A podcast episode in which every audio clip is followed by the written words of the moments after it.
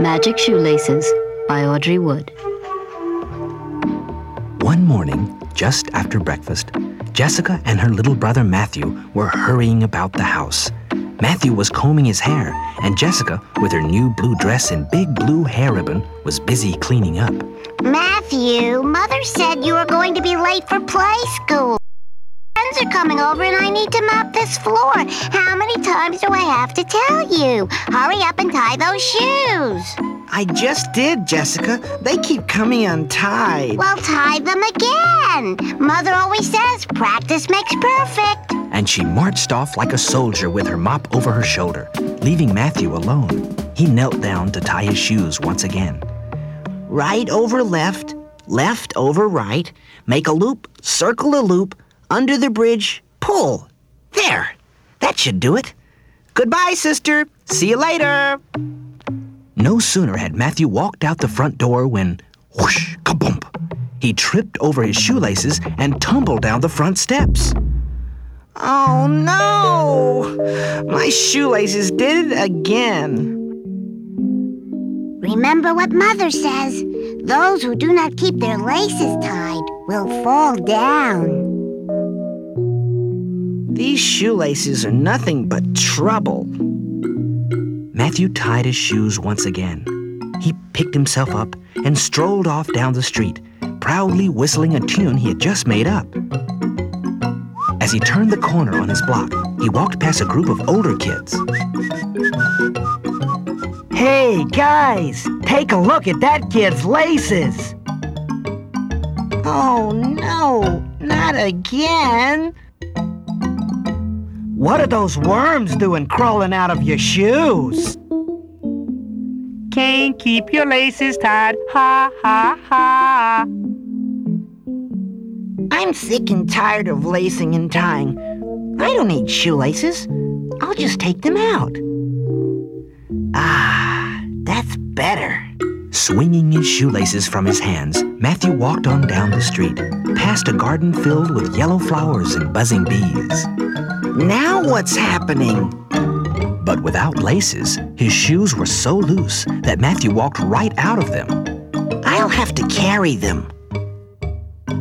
He took off his loose shoes and socks and held them in his hands. Then he walked on barefoot. But, as luck would have it, just as Matthew passed the garden, he stepped on a bee.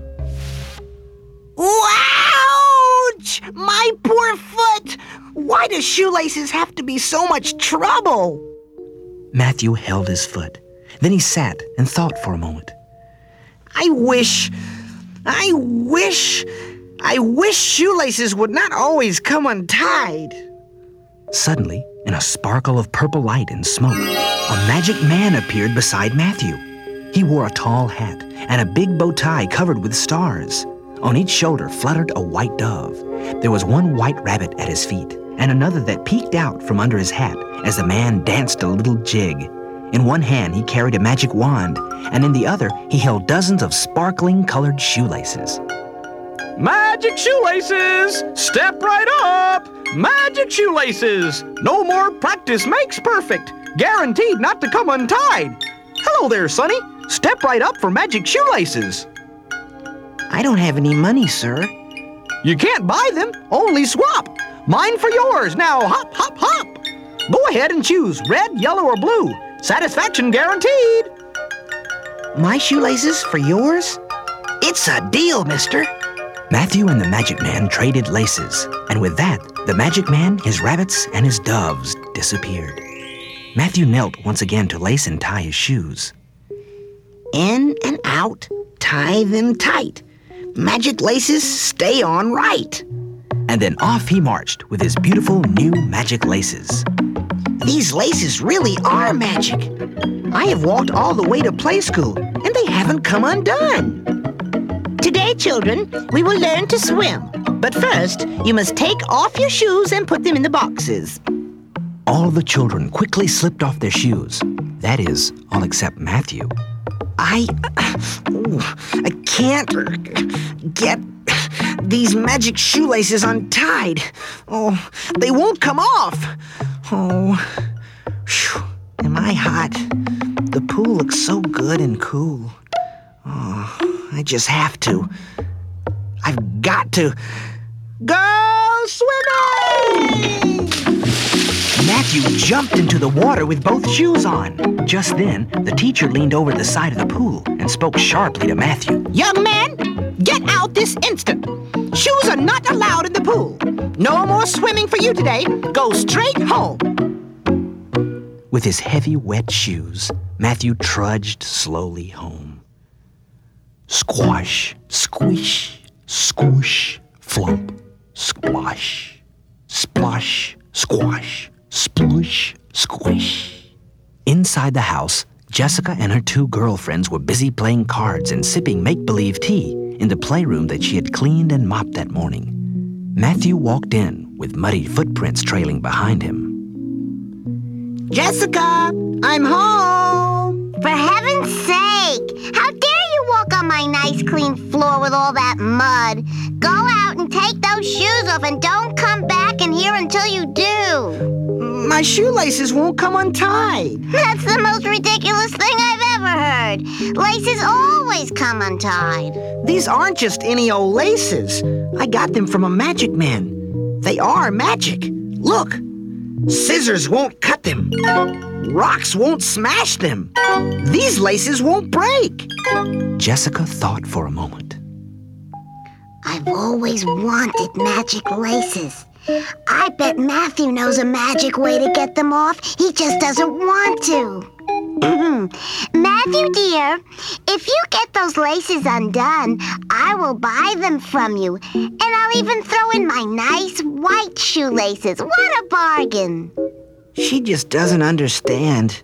The magic man said you cannot buy them. Only swap. Suddenly, there was a flash of sparkling purple light and smoke. Jessica was so surprised that her big blue hair ribbon flew off. After a moment, she looked down to discover that she was now wearing Matthew's beautiful magic laces, and Matthew was wearing her old shoelaces. Boy, what a dumb deal you made, Matthew. My ugly old laces for your magic ones. These shoelaces may not be magic, Jessica, but with practice, they'll be perfect.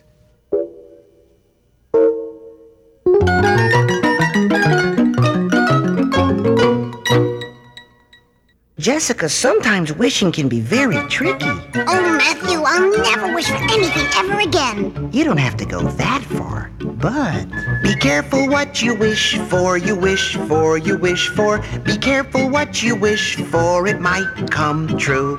Be careful what you wish for, you wish for, you wish for. Be careful what you wish for, it might come true. If you think you'd rather be a fish at sea, a fish at sea is what you'll be. But I've been told it's damp and cold inside the sea. No place to be. Believe you me, so be careful what you wish for, you wish for, you wish for. Be careful what you wish for, it might come true. Be careful what you wish for, you wish for, you wish for. Be careful what you wish for, it might come true. Maybe you would like to come from outer space. Now there's a place. That outer space. You might be small and green and to your great disgrace. You'd have no nose upon your face. So be careful what you wish for, you wish for, you wish for. Be careful what you wish for, it might come true. Be careful what you wish for, you wish for, you wish for. Be careful what you wish for, it might come true. If you think it's better living in a zoo, the animals, the birds, and you, with people throwing peanuts and a fruit or two for you to chew while you're on view. Ooh, be careful what you wish for, you wish for, you wish for. Be careful what you wish for, it might come true. Be careful what you wish for, you wish for, you wish for. Be careful what you wish for, it might come true.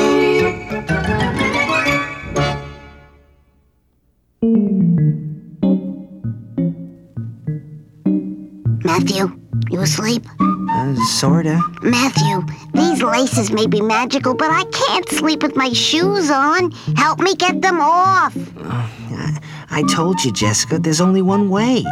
You have to find someone to swap with. But nobody wants shoelaces that can't be untied. But you've got a magic pair, Jessica, just like you always wanted. You tricked me. No, I didn't. No, I can't dangle my feet in the pool. I can't run barefoot in the yard or squish my toes in the mud. Uh, I, wish I could help you, Jessica. I was dumped to swamp with you. Now I'm all tied up in more ways than one. Hey, maybe we can find the man who gave me those laces, and we can swap them back. Well, until we do, I wish I could learn to get these magic shoelaces untied. Well, Mother says practice makes perfect, Jessica. Good night, Matthew.